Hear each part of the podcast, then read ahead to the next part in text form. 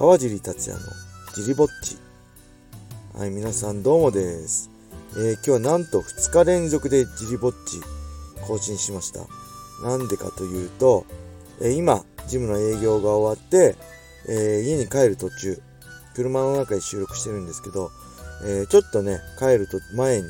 Twitter を覗いてたら、えふわっちでおなじみの某ジリマニアの人がね、え川尻さんのファイトボックスフィットネスが1年前の今日に内装工事を完了した日だなんてつぶやいてくれてたんで、僕自身全然覚えてなかったんですけど、えツイートを遡ってみたら確かにえ2020年の4月16日に内装工事が終わっ、完全に終了した日でした。1年前の今日ですね。えー、思えばね、まあ、3月9日に、えまあ、八王子のエコリビングさんのスノーさん、代表のスノーさんたちに、えー、パラレストはね、八王子代表の塩田さん経由でお願いして始まって3月9日に内装工事がスタートして、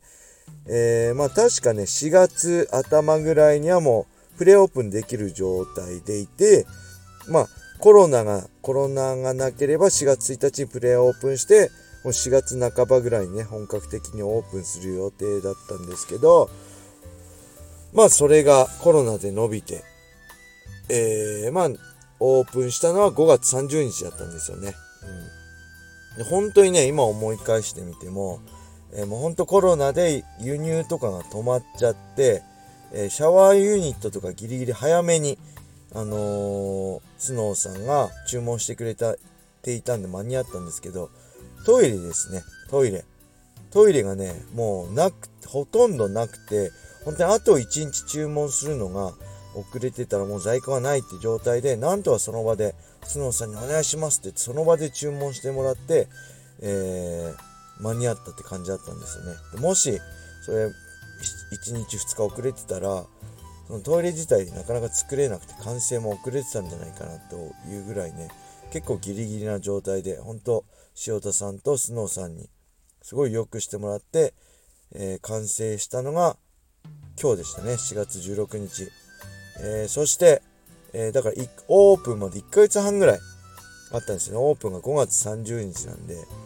で、今思えば、今思い出すとね、ジムできて、えー、ね、オープンはできないんですけど、その前にしといてももったいないんで、よく家族3人でね、ケトルベルだったり、ミッド打ちだったり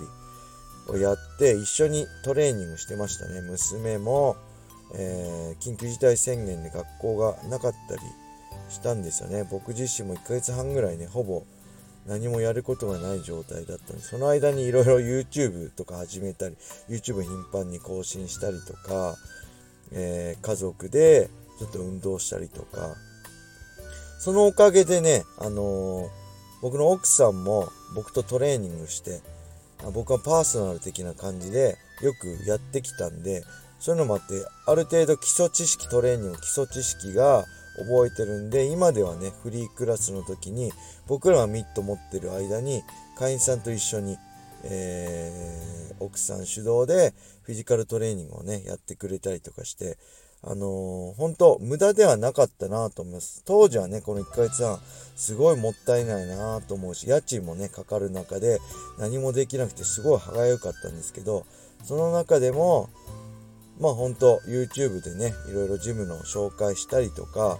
あのー、家族のトレーニングで、まあ、奥さんにね、トレーニング、基礎、本当基本的なことですけど、基礎知識を教えることができたりして、今につながってるんで、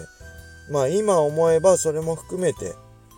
なんか、まあ意味のあることだったかなって、すごい思いますね。うん。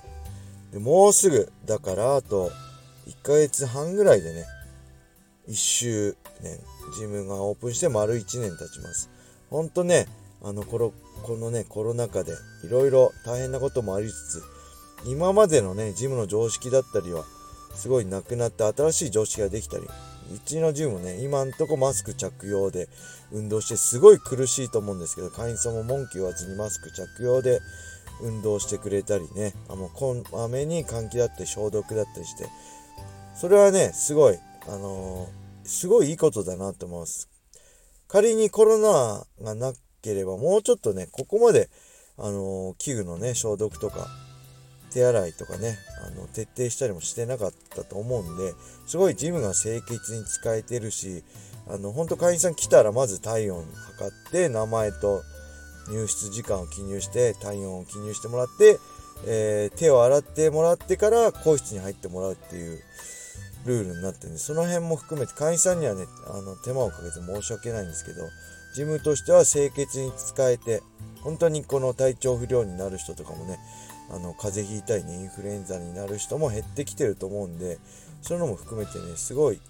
あのー、まあ、新たにジムの良さが出たかなと思って、で、コロナ禍で確かにね、2回目の緊急事態宣言とかもね、あっ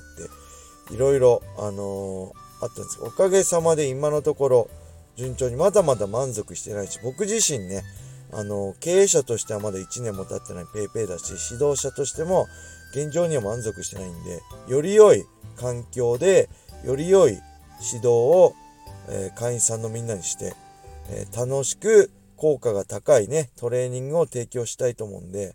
えー、ほんとこれからもね、あのー、現状に満足せずに、どんどん自分自身ね、いろいろアップデートして、えそして周り小林さんだったりね、会員さんの助けも借りつつ、えジムを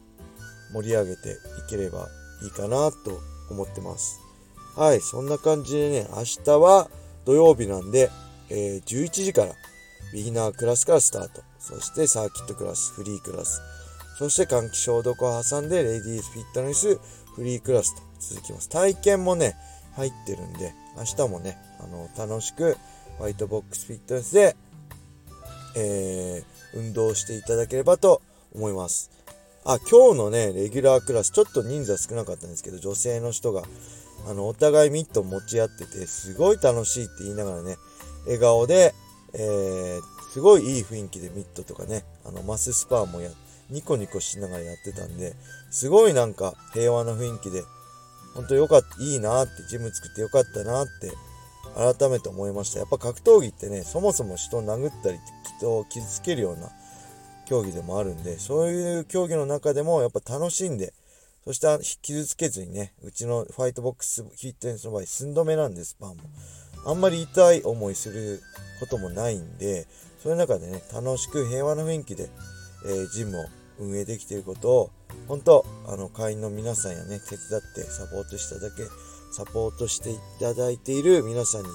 感謝したいと思います。えー、そしてこれからもね、川尻達也、そしてホワイトボックスフィットネスをよろしくお願いします。はい。今日はそんな感じでね、ジム1周年、あ、ジムの1周年じゃないですね。ごめんなさい。ジムが内装工事終わってちょうど1年だってことをツイッターで見たんで、それについてね、思い出しながら喋ってみました。あんま、あの、内容のない話なんですけど、たまにはね、こういうのもいいかなと思って、えー、これからもね、ジリぼっちも、なるべく、えー、回数増やして配信していきたいと思うんで、ぜひね、ジリラジオとのレターのお返事も含めて、これからもよろしくお願いします。はい。それでは皆さん、良い夜を。まったねー。